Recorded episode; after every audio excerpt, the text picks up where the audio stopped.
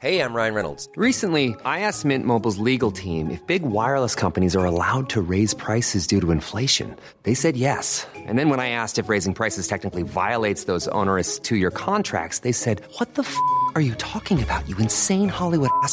So to recap, we're cutting the price of Mint Unlimited from $30 a month to just $15 a month. Give it a try at mintmobile.com slash switch. $45 upfront for three months plus taxes and fees. Promo for new customers for limited time. Unlimited more than 40 gigabytes per month. Slows. Full terms at mintmobile.com.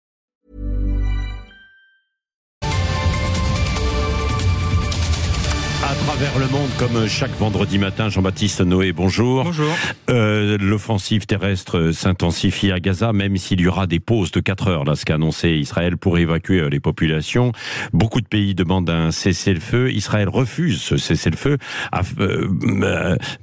afin de ne pas laisser d'air, entre guillemets, au Hamas, une stratégie qui est assumée par euh, l'armée, hein, Tsahal, afin d'éradiquer le, le Hamas. Hein. Exactement, ça correspond à la, la stratégie israélienne qui est assez vieille comme le monde. Il s'agit de mettre en place un siège, euh, d'étouffer euh, le Hamas autour de son QG qui est situé sous l'hôpital principal de Gaza.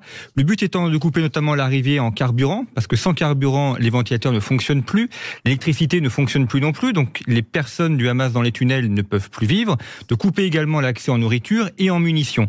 Donc on comprend évidemment que euh, Netanyahou s'oppose à un cessez-le-feu parce que pour eux, le cessez-le-feu, ça signifierait que le Hamas puisse retrouver des moyens d'être ravitaillé, ce qu'ils ne veulent pas évidemment, même s'ils viennent d'accepter un cessez-le-feu temporaire de 4 heures tous les jours. Oui, c'est ça, cette, cette pause. Dans ces conditions aussi, combien de temps peut tenir le, le Hamas? Alors ça, c'est toute la question, effectivement, des, des, réserves que le Hamas a pu effectuer avant le 7 octobre, de ce qu'il arrive à récupérer aussi euh, depuis. Euh, pour donner quelques idées, lors de l'opération du, du, 7 octobre, il a engagé à peu près 3000 hommes. Sur ces 3000 hommes, il y en a la moitié, 1500, qui ont été tués par les forces de sécurité israéliennes, notamment dans les kibbutz. Donc une grosse perte humaine pour les soldats du Hamas. Il y a eu aussi plusieurs chefs tués par les bombardements de l'armée israélienne. On ne connaît pas le nombre de morts complet euh, du Hamas, ni le nombre de soldats dont il dispose, mais c'est un sujet évidemment.